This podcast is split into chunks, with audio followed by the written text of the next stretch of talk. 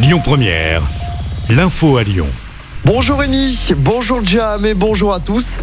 Les suites de la violente agression d'une femme par son ex-compagnon à Lyon. Elle avait été brûlée au White Spirit samedi dans le premier arrondissement. Son ex a été présenté au parquet hier en vue de sa mise en examen. L'auteur des faits qui avait pris la fuite dans un premier temps s'était rendu ensuite au commissariat du premier et avait été placé en garde à vue. Selon le progrès, la victime a reçu 80 jours d'ITT. Un nouvel épisode de pollution en cours à Lyon. Le taux de particules fines a dépassé le seuil autorisé. Conséquence, la préfecture a activé le niveau information recommandation dans le bassin lyonnais et le Nord-Isère. À ce stade, il est simplement recommandé aux automobilistes de réduire leur vitesse sur les grands axes. La qualité de l'air devrait encore se dégrader dans les prochains jours. Une fuite de gaz hier à la mi-journée à Chazelles-sur-Lyon. C'est à la frontière entre la Loire et le Rhône. 420 personnes ont été évacuées d'un collège, d'une école et d'un lotissement après l'éboulement d'une tranchée sur une conduite de gaz.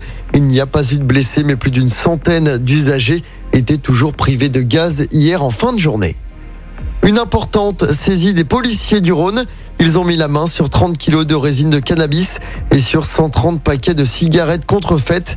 Deux hommes de 21 et 39 ans ont été interpellés à Irigny vendredi alors qu'ils chargeaient des grands sacs dans leur voiture. Placés en garde à vue, ils seront présentés au parquet ce mardi.